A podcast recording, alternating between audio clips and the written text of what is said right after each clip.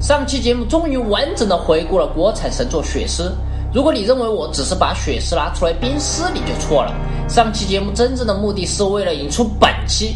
很多观众看了上期节目，认为《血尸》就是骗一波挣到钱就跑的节奏。而九十年代的游戏制作人虽然技术实力不济，但比起现在的游戏厂商却有一项特质，那就是羞耻心。那个年代游戏产业根本就赚不了大钱，进入这个行业的从业者都是真正热爱游戏的人。而现在手机游戏完全就是暴利行业，面对人傻钱多的玩家，怀揣着资本的各色人马通通涌进这个行业。他们也许根本就不懂游戏，但知道只要互。弄出个手游，也许就能赚得一塌糊涂。反观《血尸》，制作人吴刚并没有心安理得地拿走赚到的钱，游戏发售后就允许玩家退货退款。面对惨痛的失败，《血尸》开发商上元电子并没有在市场上销声匿迹。这些开发人员心有不甘，他们都是热爱游戏的人。他们希望能够有足够的时间和开发资金重新起航，这种跌倒后又再度试图站起来的决心，是目前以钱为本的手游厂商所不具备的。带着这样的决心，在《血尸》问世后的第三年，我们迎来了上年电子的第二部作品《烈火文明》。一九九九年，在中国做游戏的困难人所共知，上扬完全不用再做游戏了。很多国产单机游戏厂商就是在新世界来临前后倒掉了一大批。而烈火文明正是诞生于这片水深火热的大环境下，在烈火中盘立的凤凰象征着重生，而吴刚制作的第二部作品《烈火文明》就预示着这种厚积薄发的冲劲。在我寻找血尸的那两年里。不仅仅是找到了血尸，更找到了见证吴刚和上阳电子试图获得重生的烈火文明。值得一提的是，烈火文明在当时还发售过收藏版。有趣的是，烈火文明的收藏版还附送了一本印刷精致的烈火文明漫画书，用充斥着港漫风格的彩色图片讲述烈火文明男主角的冒险经历。漫画书上赫然印着制作人吴刚的名字。当我们正式进入烈火文明，你肯定会惊讶，一九九九年拥有如此精致的即时演算动画。你更惊讶于曾经制作过血尸的吴刚和上阳电子，竟然在三年中痛定思痛，成了国产技术的引领者。没错，在很多人记忆中，烈火文明是第一款国产实时三 D 画面的 RPG 游戏。为什么制作出血尸的上阳电子能够突然爆发出这么大的能量？我认为，首先就是制作人和他的制作团队带着知耻而后。后勇的决心投入到游戏的制作中。第二就是一九九九年，大批国产单机游戏厂商垮掉，这些厂商的技术人才开始流入上扬电子，为烈火文明的诞生提供了关键性的帮助。游戏的画质在一九九九年实在是让人震撼，而游戏的故事题材更是令人惊叹。我们国产游戏题材不是剑就是侠，武侠主题的游戏泛滥整个市场，而像《烈火文明》这样具有现实意义的游戏实在是珍贵。九十年代末期，克隆技术和克隆羊多利的诞生引起了全球范围内对于克隆的伦理热论，而《烈火文明》讲述的就是克隆技术被野心家利用破坏社会秩序的故事。而在克隆人和自然人的种族伦理问题上，《烈火文明》的剧情也有进行演绎。比起武侠游戏那些儿女情长、江湖柔情，《烈火文明》显然具备很多现实意义。到了游戏中期，男主角一行发现了外星飞船的遗迹，知道了克隆技术原本用于制造克隆军队抵抗外星生命入侵，取得和平后，克隆技术却被利用于服务统治阶级的真相，甚至留下了战争的起源究竟是人心还是外因的无解问题。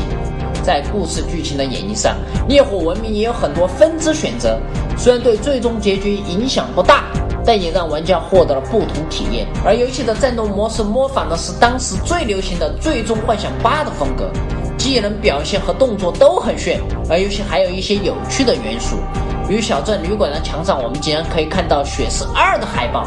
我靠！看来吴刚当时居然还有要制作《血尸二》的非分之想。而有个 NPC 竟然吐槽当地基层干部公款吃喝的现象，非常有代入感。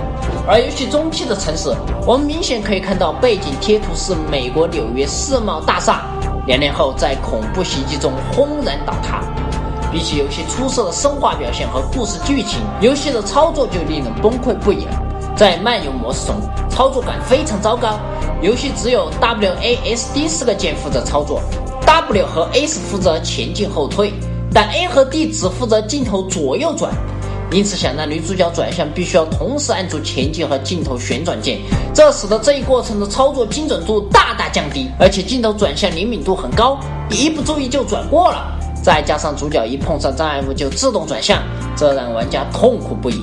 我个人认为，你如果不能够第一时间适应这蛋疼的操作，这款游戏就注定与你无缘。说到无缘，其实，在一九九九年，当时无缘烈火文明的玩家就有很多。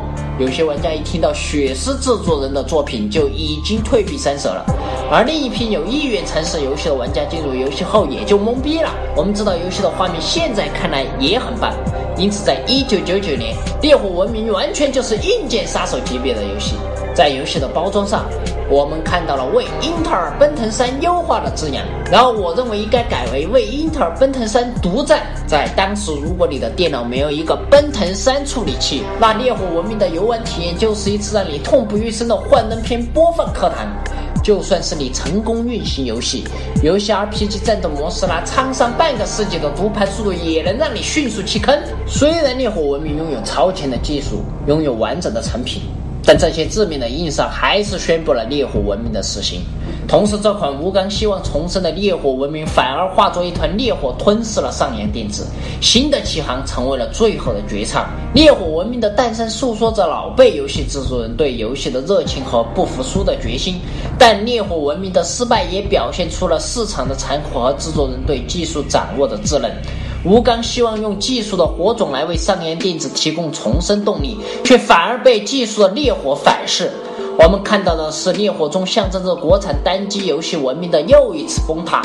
经过血丝的洗礼，玩家不会给吴刚和上洋电子任何重生的机会。烈火文明在今天看来也是一款不错的游戏。然而，这款游戏的失败再一次印证了市场的残酷。在生活中，我们跌倒了可以原地站起来；在感情中，我们失败了可以设定新的航线。然而，在市场中，一次失败可能葬送的是整个前景。雪狮已经宣布了上扬电子死刑，然烈火文明众人如此良苦的用心，也不过是为最终上行争取了一时的缓期。在市场中，游戏制作者的热情并不能力挽狂澜。看看上世纪游戏制作人对游戏的热爱，看看那些屡次跌倒又屡屡重新上路的游戏开发者，他们坚韧的决心却还是敌不过最终的悲剧。如今，看着市场上泛滥的手机游戏。这些真的能算作是游戏吗？再看看那些带着捞一票就撤的手游厂商，他们真的能算作是游戏从业者吗？然而他们仍然赚得浑身是油。为什么十几年前的单机游戏制作人无法用热情挽回局面，而今天的劣质手游厂商却能够穿金戴银？中国游戏市场在这十几年所经历的变迁一定不简单。